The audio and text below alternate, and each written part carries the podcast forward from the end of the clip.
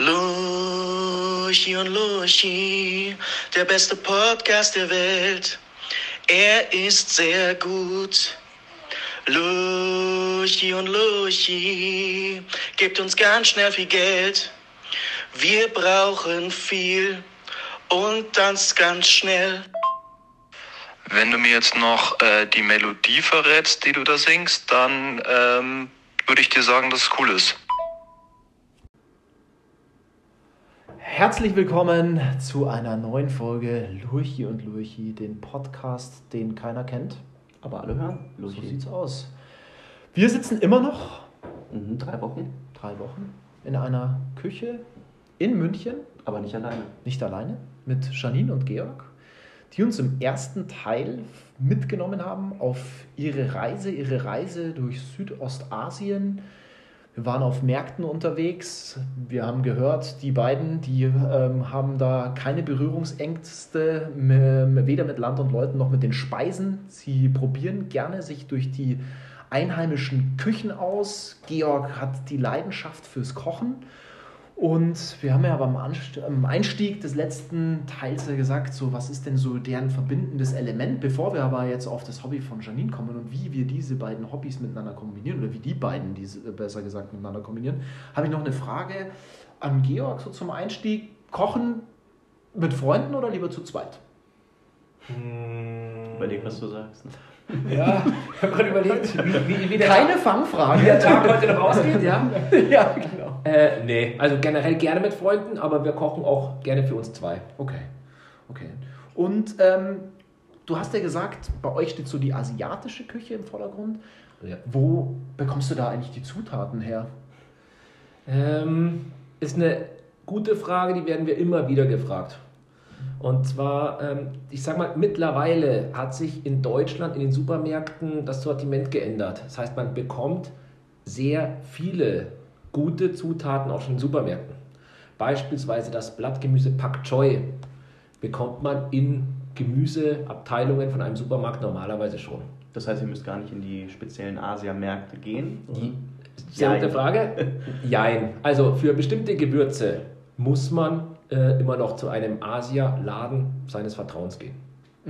Das heißt, bestimmte Gewürze oder auch ganz bestimmtes äh, Gemüse, beispielsweise langer Koriander einfach, der in eine klassische Pho, in eine vietnamesische Suppe reingehört, ähm, den kriegt man im Supermarkt nicht, sondern dafür muss man in einen Asia-Store gehen. Koriander ist ganz schwer bei mir. Ja, Ich bin ich bin kein Koriander-Fan. Ja. Meine Frau schaut mich immer an und versucht dann, sagt mir auch, du isst das jetzt mal drei Wochen und dann wird es dir schon schmecken. Aber ich schmecke das sofort raus und das ist irgendwie nicht mein Geschmack. Da habe ich schon schlechte Karten in der asiatischen Küche, oder? Es ist schon, Schwierig. schon verbreitet. ähm, Ich habe immer gehört, dass das eigentlich schon fast so eine Art ähm, genetische Prädisposition ist, ob Ah, das einem okay. schmeckt oder ob das seifig Mhm. daherkommt. Gibt es bei manchen Menschen einfach. Ich brauche aber zum Beispiel auch keine Tonnen da drauf. Also ich haushalte auch mit der, mit der Menge, aber ich mag es. Man könnte sein, müsste es vielleicht echt mal ausprobieren. Oder der lange Koriander kommt mir auch etwas dezenter Ja, vor der als lang- der okay. kleinblättrige. Der lange Koriander hat mit dem normalen Koriander fast Genau. gar nichts zu tun. Ja, ich muss da sagen, bei Koriander bin ich auch, also ich scheine den gleichen genetischen Stamm zu haben wie du, weil ich bin da auch raus. ja, da bin ich auch raus. Ja, auf was achtest du dann bei den, bei den Zutaten am meisten, wenn du dann das einkaufen gehst für deine, wenn du mit Also- Freunden oder mit, mit Ja, Janine gemeinsam also-? Für mich ist das eine relativ einfache Geschichte und zwar umso besser die Qualität ist, umso frischer das ist. Fleisch zum Beispiel äh, kaufen wir nur bei dem Metzger des Vertrauens. Ansonsten äh, kaufen wir viel Bio-Lebensmittel auch ähm, und schauen, dass sie möglichst lokal sind. Um es authentisch nachzukochen, ist es eh sehr schwer. Warum? Weil beispielsweise eine Mango für Mango Sticky Rice, also klassischer Nachtisch aus der thailändischen Küche, die Mango in Thailand ist eine ganz andere Mango an Qualität, an Süße, was man hier bekommt. Oder, und jetzt wird es kritisch, man holt sich eine Flugmango. Okay? So. Was? Eine Flugmango, das heißt, die sind geflogen. Ach so, okay. Ja. Direkt vom Baum hierher, Albtraum für den CO2. Zwei, also Footprint Katastrophe. Von dem her, Okay. da muss man halt dann schauen, einfach, ob man dann saisonal und äh, regional was nachkochen kann. Einfach. Oder ob man einen Ersatz dafür findet.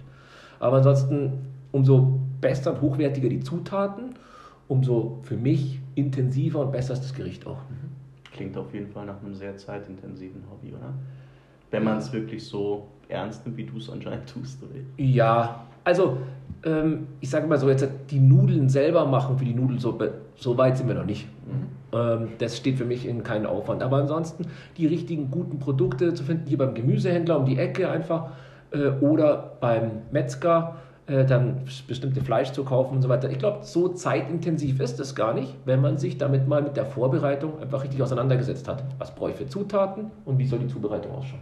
Und wenn man es mit Freunden macht, kann man eigentlich ähnlich wie in der, in der letzten Folge gesagt, das vielleicht auch eher als Event viel mehr als nur als ein Abendessen einzustufen. Das ist das Coole mit Freunden, dann kriegt halt jeder ein Brettchen von uns hingelegt und jeder ein Messerchen, dann kriegt jeder einen Auftrag und dann ist es halt auch abendfüllend. Das heißt, zusammen kochen einfach. Und wir Ja. haben oft schon um 14 Uhr gestartet und haben dann teils angetrunken um 21, 22 Uhr das Abendessen beendet dann zusammen. Ist, Ja, es entspannt, ist, es, ist es entspannt mit euch zu, zu kochen oder seid ihr Stresser? Nee, null. Also beim Kochen darf kein Stress entstehen, weil das ist das, was ich vorher gesagt habe. Im Restaurant, da ist Stress. Da ist Bandarbeit, also das heißt, fünf Schnitzel, fünf Schweinebraten und zwei Steaks müssen jetzt raus für Tisch 12. Also nee, wir haben keinen Tisch 12 und wir haben auch nicht ein bestimmtes Zeitlimit, sondern wenn die Leute dann Hunger haben, sollte man halt dann langsam auch mal irgendwann zum Punkt kommen, aber ansonsten ist das ein gemeinsames Erlebnis. Also du bist jetzt nicht der Typ, der mir dann irgendwie, wenn ich Gemüse schneide, äh, dann über die Schulter schaut und sagt, hier, das schneidet man aber anders. Nee, ich würde gleich hingehen und dir auf die Finger hauen. Richtig so. Ja. Bitte Messer, oder? Ja, nee, gar nicht, null. Und ob das jetzt halt in schöne Streifen geschnitten ist oder nicht, Sehr Ja. Meine nächste Frage würde an Janine gehen. Ähm, du hast ja im ersten Teil erzählt und jetzt kommen wir weg von dem Thema Kochen, ähm, dass du gerne fotografierst und dass so deine Leidenschaft ist. Bevor ich aber darauf eingehe, habe ich eine Frage. Viele Menschen fotografieren ja ihr Essen. Was denkst du darüber? Ähm, das ich verstehe ich, tue ich ja auch. Ähm, insofern, ich, ich glaube, es hat sich auch so ein kleines bisschen, es ist sozial mehr akzeptiert, als es, glaube ich, noch vor zehn Jahren der Fall war. Ähm, ich finde, wenn man mit Freunden irgendwie essen geht und dann in der Öffentlichkeit Essen fotografiert, finde ich es zumindest fair, das vorher kurz abzuklären, ob das für die anderen in Ordnung ist. Ja? Dass das halt nicht so nervig ist. Viele empfinden das als wahnsinnig äh, prätentiös, da jetzt irgendwelche Fotos zu machen. Ich finde, wir haben die perfekte Ausrede mit unserem Foto, äh, um das zu legitimieren, auch mal unterwegs ein Foto zu machen. Aber meistens tue ich das ja eigentlich eher hier zu Hause, ja? mit einem entsprechenden Setup, wenn was gekocht wurde. Wann hast du für dich so die Leidenschaft für die Fotografie entdeckt? Ähm, ja, relativ spät, erst während dem Masterstudium. Ich hatte da zwei ähm, ganz liebe Freunde und Kommilitonen, die haben beide irgendwie echt mit coolen Kameras fotografiert und haben mich da so ein bisschen mit in Berührung gebracht. Dann hatte ich das Glück, dass mein Dad sich damals eine Kamera gekauft hat und sofort eigentlich ein Upgrade hinterhergelegt hat, sodass diese kleinere Spiegelreflexkamera direkt an mich abgefallen ist und ich damit halt fotografieren konnte. Und das habe ich dann auf unseren Reisen gemacht. Mein Handgepäck bestand eigentlich zu 100% aus Fotoequipment. Ich hatte dann immer irgendwie eine Kamera und drei Objektive und eine GoPro und äh, was hatte ich noch immer? Ich glaube noch eine Polaroid-Kamera dabei. ja, Das war auch so eine Angewohnheit. Das ist eigentlich, ganz, eigentlich ein ganz ähm, wichtiger Beitrag noch. Ja. Ähm, weil ich hatte dann die Idee, dass wir jeden Tag einen kleinen Tagebucheintrag schreiben. Es gibt bei uns eine ganze Batterie an Reisetagebüchern und da stehen viele eigentlich der ganzen Rezepte drin, die wir gesammelt haben im Zeitverlauf und jedes ist begleitet von einem Polaroid-Picture, das wir irgendwo unterwegs gemacht haben. Und dieses Foto ist nie geil. Das ist sehr authentisch, ein Moment des Tages eingefangen. Und wenn wir es wirklich verballert haben, über den Tag ein Foto zu machen, dann ist das halt irgendwie am Abend noch im Hotelzimmer entstanden. Es ist völlig egal, es musste ein Foto am Tag her aus dieser Polaroid-Kamera. Und was, was ist das Besondere an Polaroid für dich? Ähm, ich glaube, weil es eine sehr haptische Erfahrung ist und auch nicht mehr veränderbar und nicht mehr ähm, adaptierbar und photoshopbar und äh, für Insta stylbar ist, sondern es ist mein, meine eine Erinnerung sozusagen. Das ist so eine unsere- Momentaufnahme. ist eine Momentaufnahme einfach. Und das sollte das so einfangen. Und es fängt einfach den, den Vibe des Tags viel Mhm. besser ein als So ein ein Hochglanz. Hochglanzfoto, was irgendwie so perfekt in Szene Ja. gesetzt wurde, wofür ich wahnsinnig viel Zeit hatte oder Kniffe lernen konnte oder sowas. Und es war auch ein perfektes Medium, um mit den Einheimischen in Kontakt zu kommen. Ja, voll, weil deshalb war die für die auch so ein bisschen fragwürdig. Kommt irgendein Touri, macht ein Mhm. Foto und nimmt ein Stückchen von mir mit heim und so konnte ich immer auch ein Stückchen da lassen. Und ich habe also die Fotos dann auch immer da gelassen. Es gibt sehr Mhm. viele Leute, die dort mit den gleichen Polaroid-Fotos rumlaufen. Ja. Und du hast von deinem Equipment schon gesprochen irgendwie. Also ich kenne mich mit Fotografie nicht aus. Ähm, ich glaube, mich würde es erstmal so ein bisschen abschrecken, weil ich so tausend Einstellmöglichkeiten irgendwie wahrscheinlich bei der Kamera habe. Ähm, du hattest aber anscheinend die Neugier, dich da auszuprobieren, oder? Die hatte ich schon, aber ich glaube, man braucht es gar nicht zwingend. Nee. Man braucht gar nicht viel Equipment. Also ganz ehrlich, mit den Handys heute und den Kameras, die da so drin stecken, eigentlich ist das, wenn jemand wirklich Lust hat, sowas zu machen und zu fotografieren, dann einfach damit anzufangen und mit dem Handy mal losstarten. Das macht es halt einfach, ne? Da kommt immer ein gutes Foto bei raus. Mhm. Ja. Ähm, für mich war es schon die Neugierde. Ich war so ein bisschen angetan von den manuelleren Aspekten, das auch auszuprobieren. Aber ganz ehrlich, wenn es äh, irgendwie Zeit Not tut, dann gibt es auch bei den äh, großen Kameras eine Automatikfunktion. Also man braucht sich da jetzt nicht abschrecken lassen und man hat, also ich wollte eigentlich eine Kamera, die, wenn meine Skills nicht ausreichen, und das tun sie nicht, ich bin kein cooler Mega-Fotograf oder so und habe das technisch nie richtig gelernt. Ich habe mir so ein paar Dinge angeeignet und wenn ich am Limit dessen bin, was meine Fähigkeiten hergeben, dann kann mir da halt schon die Technik helfen. Was hilft mir das, wenn der Moment vorbei ist, bis ich geschnallt habe, jeden Parameter einzustellen? Das ist dann auch ein Mist. Ja. Ich will ja Momente einfangen. Also ich finde schon, dass du ein sehr guter Fotograf bist. Ja, aber das ist, äh, ja, du sagst ja gerade, dass sie ein äh, sehr guter Fotograf ist. Die äh, Janine hat ja so die, sie fotografiert gerne. Du sagst, äh, du kochst gerne. Jetzt Perfect ihr Match. Ja, äh, einen guten Match. Wa- Was, äh, wie passen jetzt diese beiden Hobbys zusammen?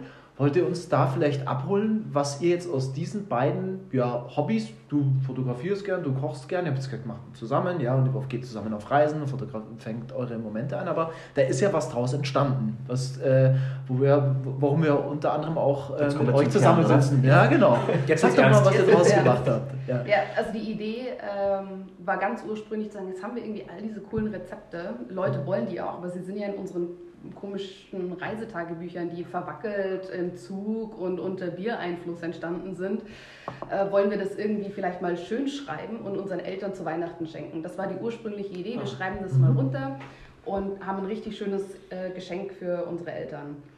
Und dann haben wir das äh, so angefangen und während wir immer mehr Rezepte runtergeschrieben haben, ist Und auch gekocht und haben auch ge gekocht haben, ist mir dann so eingefallen, ja, da sind jetzt aber auch ein paar Rezepte, die gar nicht sozusagen für unsere Eltern für diese, für diese Geschichte gedacht sind, für dieses Geschenk. Dann habe ich eigentlich echt ziemlich unabgestimmt in so einer Nacht- und Nebelaktion, habe ich eine Website aufgestellt mit einem Foodblog und habe gesagt, hey, wir könnten ja alle Rezepte einfach da reinpacken, die wir kochen und fotografieren und könnten eine kleine Teilmenge davon dann schön drucken und unseren Eltern schenken. So, also so fing es an So fing's praktisch. an. Geil.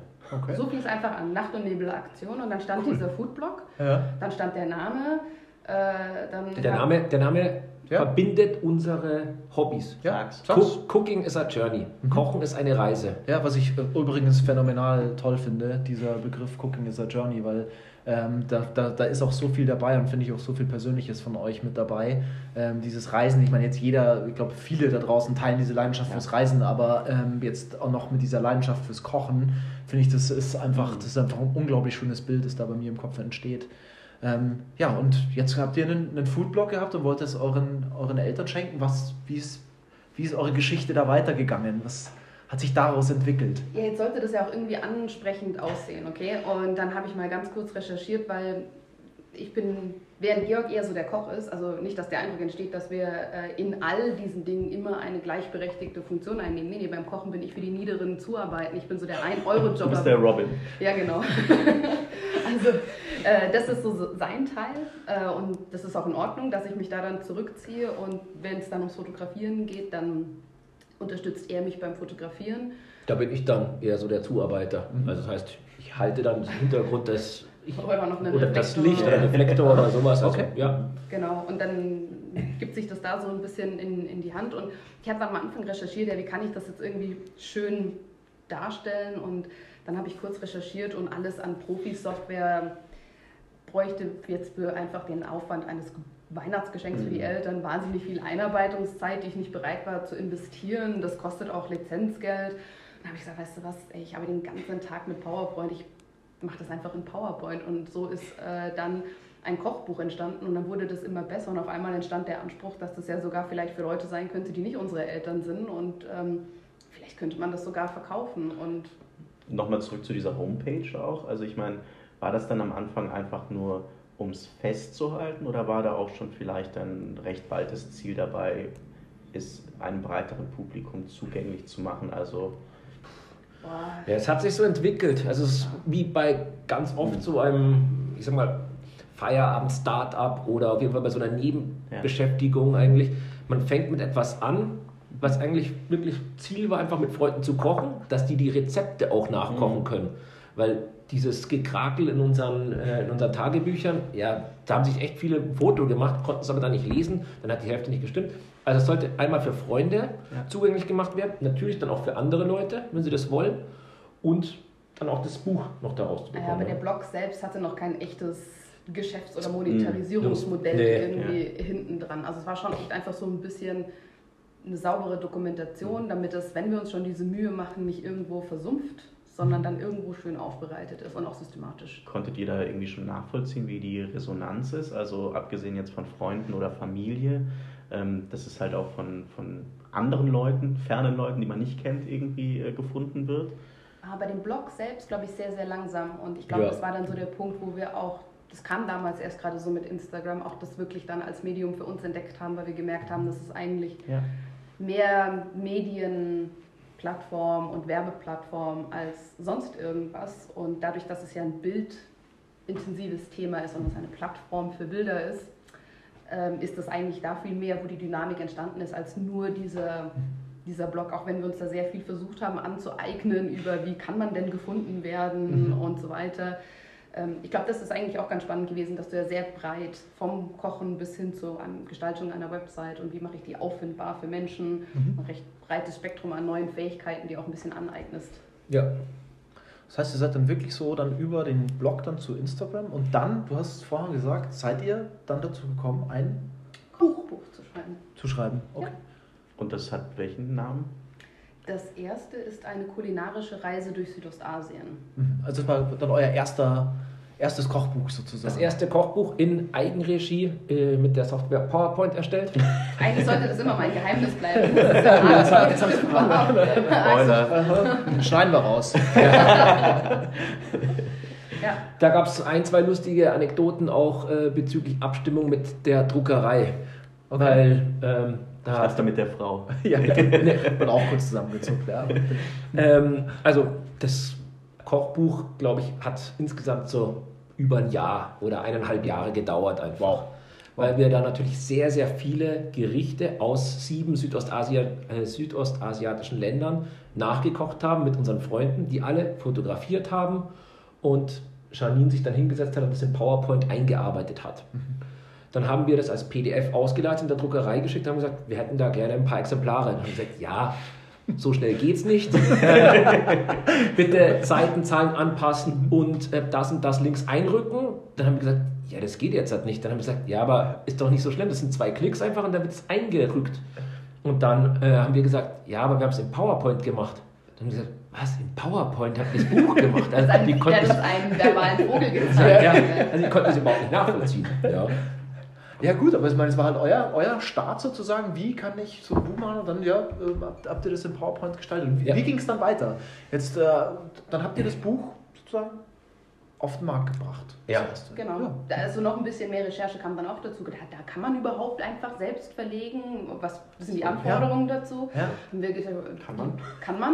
Okay. Äh, Selbstverleger zu sein. Die Ja. Hürde ist ungefähr gleich null. Man gibt sich selbst einfach selbst den Namen eines Verlags. Das haben wir dann gemacht und haben unseren Spitznamen hergenommen, den wir äh, voneinander oder füreinander mal bekommen haben. Äh, Frosch und Kröte. Das Okay. ist der Frosch- und Kröte Verlag. Frosch und Kröte Verlag. Stark. Nicht gewusst. Wie Lucha Lucha Ja, ja, genau. Ja, okay, nicht Genau. schlecht. Ja. Und auch übrigens herrlich, wir kriegen immer mal wieder Anrufe von irgendwelchen Buchhändlern in Deutschland. Ja. Wenn, und es ist ja eigentlich charmant, dass sie versuchen, zum Beispiel für älteres Klientel, die jetzt unser Buch wirklich irgendwie kennengelernt haben und kaufen wollen, aber nicht online bestellen können, dann ruft so eine Buchhandlung bei uns an, ja, ich möchte das gerne für einen Kunden bestellen und ähm, ich hatte da in der Situation äh, eigentlich überhaupt keine Möglichkeit, das gerade zu machen. Ähm, und habe gesagt, es tut mir leid, aktuell können wir, können wir dem, der Nachfrage gar nicht irgendwie entsprechen. Und die Frau wurde laut und hat dann nur gesagt, immer diese, diese großen äh, Verlage, die denken, dass sie über uns stehen und in kleinen Buchhandlungen. Und da habe ich gesagt, ich glaube, da liegt ein kleines Missverständnis. Und wir sind kein großer Verlag, so mein Mann und ich. Und ich kann gerade echt nicht. Ach so, okay, weird. Also dieses, es gibt nur große Verlage, ist Quatsch, du kannst es einfach wirklich selbst machen. Okay, da muss ich kurz einhaken, weil mich das einfach äh, brennend interessiert. Wie macht man das? Also äh, wirklich jetzt in der Praxis. Äh, da google ich dann einfach irgendwie Eigenverlag oder Selbstverlag und dann komme ich auf eine Homepage und dann, keine Ahnung. Also generell, jedes Buch braucht Ja. eine ISBN-Nummer. Das ist dieser Zahlencode, dieser Strichcode hinten. Ja. Und der ist dann gleichzeitig auch der Code. Jedes Buch ist einmal vergeben mit einem bestimmten Code, mit dieser Aha. ISBN-Nummer. Und da wird dann auch immer, das ist beim, muss man in verschiedensten Verzeichnissen auch eintragen, darf man. Ähm, auch äh, die Staatsbibliothek fragt dann nach zwei Exemplaren. Wir haben dann auch schon zwei Exemplare an die Staatsbibliothek geschickt. Ist schon ein Und- erhabenes Gefühl, ne? Wenn Ja, auf alle Fälle. Das wird zwar irgendwo in die Ecke gelegt, wahrscheinlich und verstaubt, aber, aber du bist drin. Aber- Hauptsache drin, Hauptsache drin, um das geht's, ja. Ähm, und während man das natürlich alles online dann einträgt, wie viele Seiten, Inhalt und so weiter, wird auch nach dem Verlag gefragt. Und wenn es im Eigenverlag ist, muss man entweder den Namen angeben, ob das jetzt eine GBR, GmbH ist, oder man kann sich selber einen Fantasienamen registrieren lassen. Bei uns ist es Frosch und Kröte Verlag. Aber Ja. es sind so viele Einzelkomponenten, auch dann nochmal der nächste Schritt bis hin zu, in unserem Fall, ähm, dann den Vertriebskanal über Amazon am Schluss aufzumachen. Das waren dann so viele Kleinigkeiten. Und nein, es gab nicht diese eine Website mit der Checkliste, die dir alles sagt, was du machen musst. Ja, darauf habe ich gehofft. Ja, aber gibt es jetzt, haben wir nämlich gemacht. Wir haben, Ach, ein, echt? ja, wir Ja. haben ein kleines PDF erstellt. Das kann man sich äh, gegen einen kleinen Obolus, glaube ich, auf unserer Website runterladen. How to Cookbook. Und das heißt nämlich einfach wirklich nur, wie erstelle ich selbst ein Buch? Mhm. Wie fange ich an? An was muss man denken, welche Fallstricke gibt es und so weiter. ist auch ein kleiner Abschnitt zum Fotografieren und es ist jedes Mal, also es ist relativ kurz, aber eine zu lange Broschüre sollte das nicht sein von, klar gibt es halt richtig coole Software und richtig tolle Kameras und richtig Profi-Verläge, aber halt auch immer noch das Spektrum, wa- was wäre denn die kleinstmögliche Ja. Hürde, um einfach mal zu starten, weil ich glaube, das ist für viele Leute so, wie, wie würde ich denn einfach überhaupt mal loslegen, um es auszuprobieren, ob es mir Spaß macht, ich bevor super ich toll. diese Ja, ich auch. Barriere so hochlege. Also- Heißt für jeden da auch- draußen, der jetzt äh, schon lange sein Buch veröffentlichen Ja. wollte, geht auf die Seite von Janine und Georg Absolut. und holt euch das Rezept, äh, wie man Das werden wir auf jeden Fall auch über unseren Kanal dann nochmal äh, verlinken, die Anleitung. Äh, Also Wollte wer grad- da, ich habe gerade gedacht, du sagst, du wirst dein Buch jetzt dann rausbringen. Vielleicht schon auch das. Vielleicht auch das. Das ist meine Überraschung.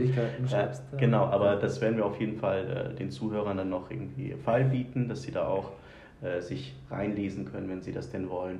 Aber spannend, das heißt, ähm, ihr hattet jetzt praktisch euer erstes Buch und den, das Buch habt ihr halt im Eigenverlag dann im Grunde rausgebracht und wenn jetzt da Anfragen kommen, dann wird praktisch das Buch gedruckt, jetzt mal ganz simpel ausgedrückt irgendwie, also wenn, wenn Einzelanfragen kommen oder wie, wie muss man sich das Also vorstellen? es ist jetzt nicht made to order, Mhm, sondern okay. es ist, dass wir halt im Prinzip ein gewisses Kontingent Ja. bestellen. Ähm, dadurch, dass das jetzt irgendwie noch kein Riesengeschäft ist, wo wir wahnsinnige Investitionssummen haben, bewegt sich das irgendwo zwischen etwas, was halt sozusagen auf diesem Geschäftskonto zur Verfügung Mhm. ist und was wir vielleicht noch oben drauf legen würden, um zu sagen, alles klar, damit bestellst du dann halt einfach wieder mal einen Schwung äh, Okay. und dann Dann werden die quasi sozusagen dann abverkauft aus Genau, denen, die wir sehen das dann einfach kommen. Ein paar saisonale Effekte sie- wissen wir jetzt auch schon. Klar. Also ab November kaufen Leute Weihnachten Weihnachtsgeschenke. Weihnachten, Mhm. ja. Da musst du eigentlich schauen, dass du da noch genügend da hast, weil dieses ganze Thema Drucken, Anlieferung, das braucht einfach Zeit. Wenn du da erst im Dezember anfängst, hast du Weihnachten verpasst. Also so zwei, drei Lernkurven hatten wir jetzt auch schon, was das angeht. Das ist ganz spannend, da muss ich jetzt gerade an Annalena denken und Giftback, das hatte sie damals auch erzählt, erinnerst du dich? Ich erinnere mich ja. Äh, ja. Genau. Ja, und dann habt ihr gesagt, als erstes Buch auf dem Markt, aber dabei ist es nicht geblieben. Ihr habt Ja. mittlerweile. Wir haben drei Bücher insgesamt. Okay. Wow. Also das erste ist eine kulinarische Reise durch Südostasien. Mhm. Da steckt sehr, sehr viel Herzblut drin, sehr, sehr viel ja, intensive Abstimmung mit der Druckerei auch, wie ich schon gesagt hatte. Sehr viele Firsts. Ja, also das heißt, äh, da gab es dann diese Lernkurve und es gab aber eine nicht nur überwiegend, aber sehr viel positive Resonanz zu dem Buch. Mhm. Und die Frage, da ist ein Teil von Thailand drin. Also geht es um Laos, Kambodscha, Thailand, Sri Lanka und so weiter. Und haben gesagt, Also die Rezepte aller Die Rezepte- Reisen, die ihr vorhin bestimmt ja, genau. erzählt Und zwar immer landesspezifisch, Aha. einfach von sieben Ländern und dann immer unsere Lieblingsrezepte. Mhm. Und dann haben viele gesagt, ja, aber in Thailand gibt es noch viel mehr Rezepte. Mir fehlt noch das Massaman Curry. Mhm. Mir fehlt noch, weiß ich nicht, das, egal was einfach. Und dann haben wir gesagt, ja, wir haben auch noch viel mehr bei uns auf dem Foodblog. Aber es gab Leute, die wollten wirklich ein Buch mit dem Street Food aus Thailand haben. Ich sage immer, das ist das gängigste südostasiatische Essen, Thailand. Also die Thai-Currys sind, glaube ich, weltbekannt und vor allem bei uns in Deutschland weit verbreitet. Auf jeden Fall haben wir uns dann entschieden, ein Thai-Kochbuch noch hinterher zu schieben. Ja, und eigentlich wollten wir nochmal nach Thailand, um auch neues Bildmaterial zu sammeln und so weiter. Und dann kam uns auch irgendwie halt leider Covid dazwischen. Und dann haben wir das im Prinzip mit dem Material gemacht, was wir aus vorherigen Reisen. Und das Buch heißt Thai Street Food. Das ist das, von dem du jetzt gerade Thai, Thai Street Food, das Thai-Kochbuch. Mhm. Genau. Genau, Genau. das ist das zweite. Ja. Wie ist das mit den Texten? Weil ähm, das erfordert ja sicherlich auch Abstimmung. Wie, wie habt ihr das aufgeteilt? Also jetzt nicht nur die Rezepte, sondern halt auch äh, die inhaltliche Abstimmung. Wie läuft das bei euch ab?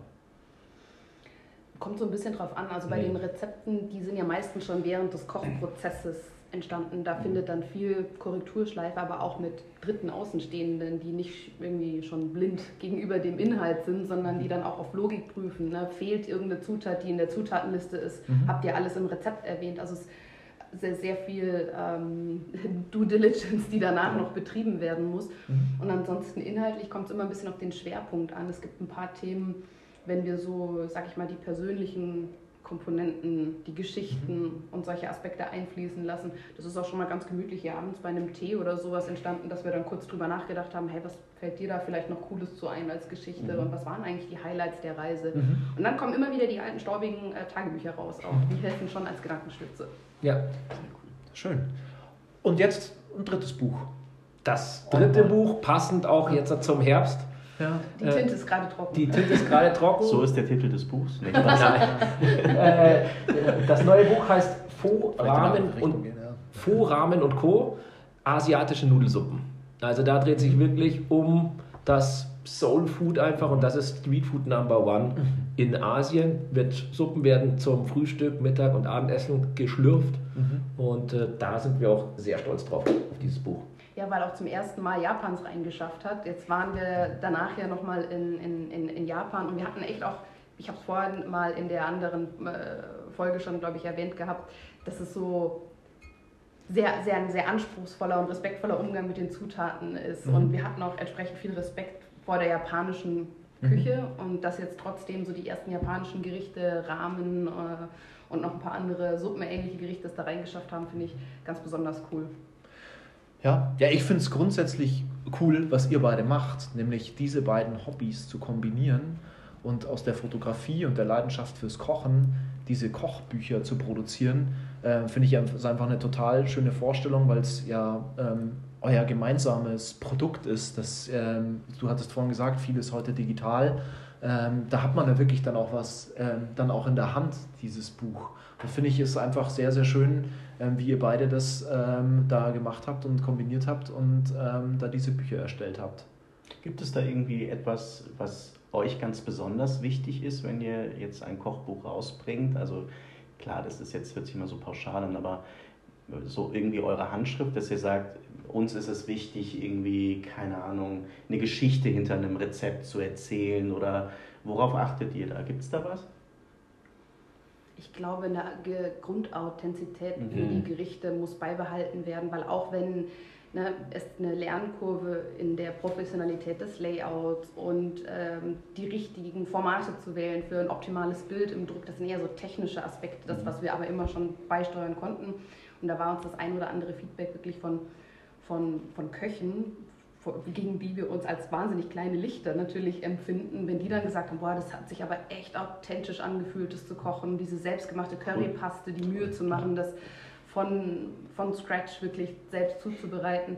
Das fand ich somit das coole Feedback, was einen da drin bestätigt, ja, okay, es ist nicht alles perfekt, äh, aber authentisch. Also es- Ja. glaub, sich das beizubehalten wäre für mich ein cooler roter Faden.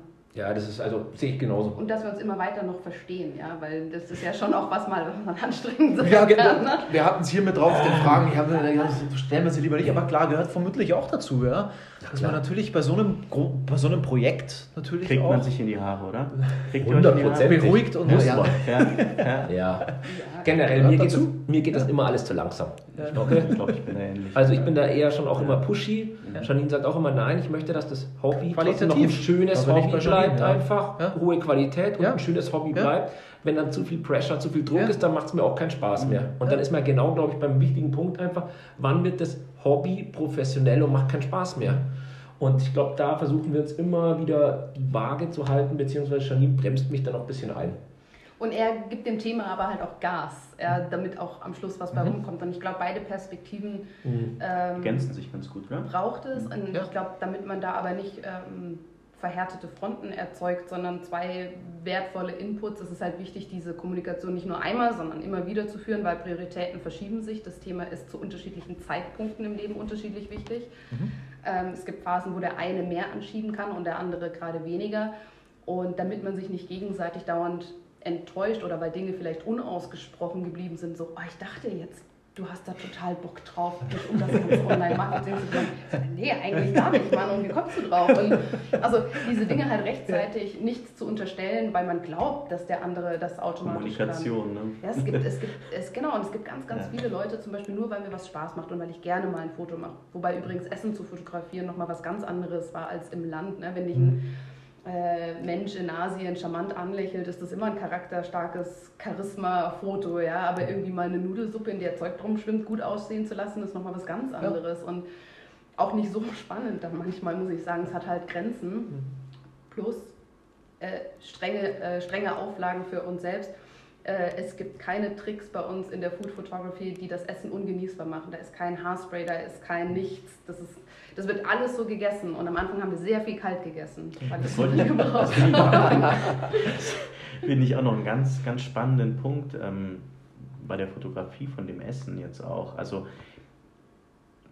gibt es da irgendwie, also fotografierst du alles aus der Vogelperspektive oder wie, wie muss man sich das vorstellen? Also ist, ist, was, ist, was ist für dich wichtig, was macht für dich einen guten Shot aus, wenn du das Essen fotografierst?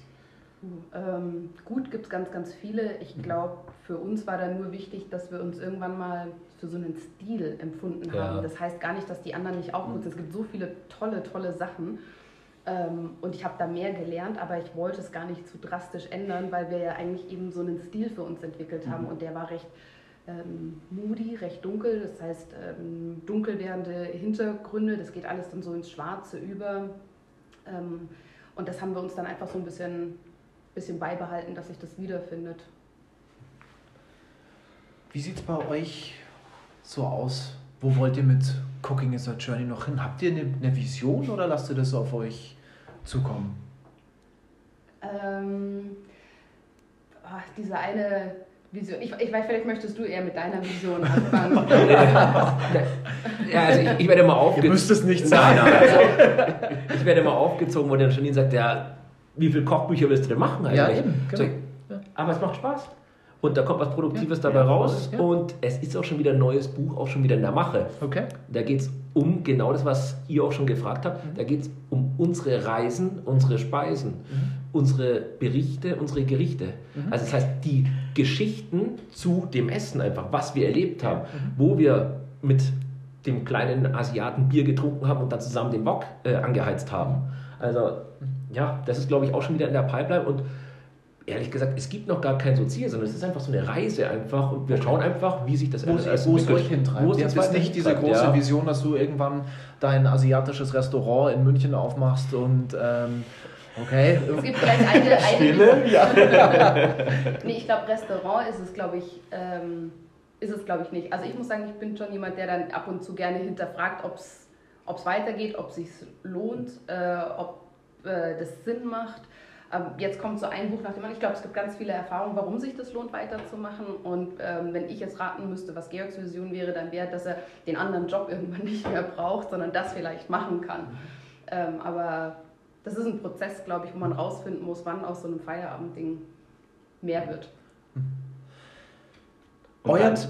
Nein. Ich wollte jetzt noch die andere Vision hören. Also, das war ja so ein bisschen Georg. Wie, wie sieht es bei dir aus? Ich glaube, in dem Fall bin ich absolut bereit, die Vision mit zu unterstützen. Ich weiß nicht, ob ähm, das für mich alleine die Selbstverwirklichung wäre. Ich glaube, ich bin da voll dabei, das immer weiter mitzumachen. Aber ich habe einfach auch viele andere und diverse Interessen. Das ist ein sehr verbindender äh, Teil, den wir zusammen machen. Das finde ich mega, mega cool. Ähm, und deswegen unterstütze ich das auch, auch wenn ich nicht glaube, dass ich jetzt sagen würde, ich möchte alles andere nicht tun und möchte nur noch das tun. Das löst es bei mir nicht aus. Und auch diese Ehrlichkeit ist, glaube ich, mega, mega wichtig. ja. Ob, ne, Ja. wollen jetzt beide aus ihrem normalen Job aussteigen, nur noch das machen und da immer wieder drüber zu sprechen, ob es es ist oder nicht, ist, glaube ich, ganz wichtig. Und ähm, ich finde es total cool. Ich brauche es auf einem Freizeit-, Feierabend-, Wochenendniveau, auf dem ich das abbilden kann, glaube ich. So, euer Tipp zum Schluss, so aus eurer Erfahrung raus. So, was könnt ihr den Hörern da draußen so mit als Tipp auf den Weg geben, ähm, die vielleicht auch darüber nachdenken, mit ihrem Partner ein Projekt zu starten?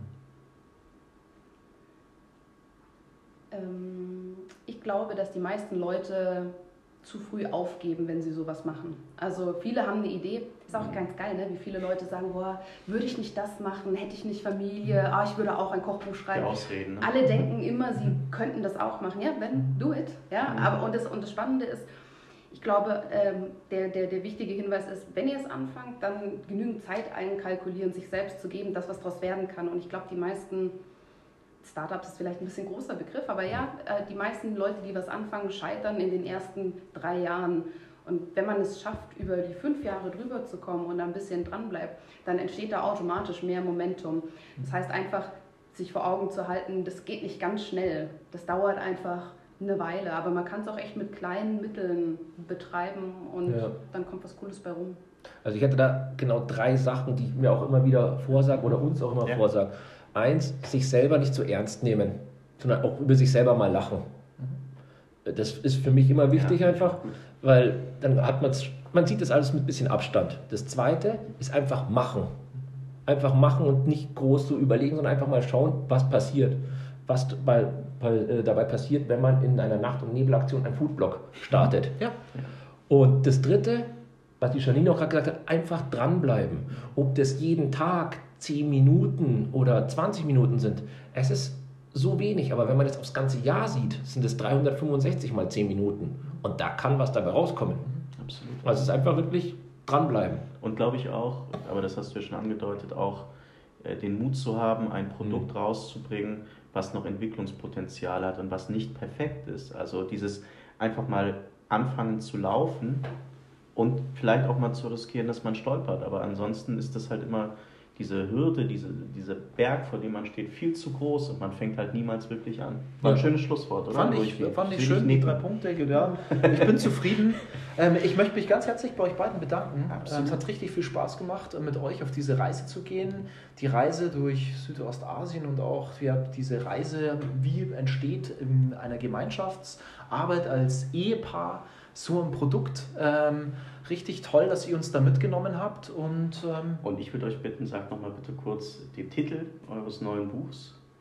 Faux, Ramen und Co. von Cooking is a Journey. Ihr habt es gehört.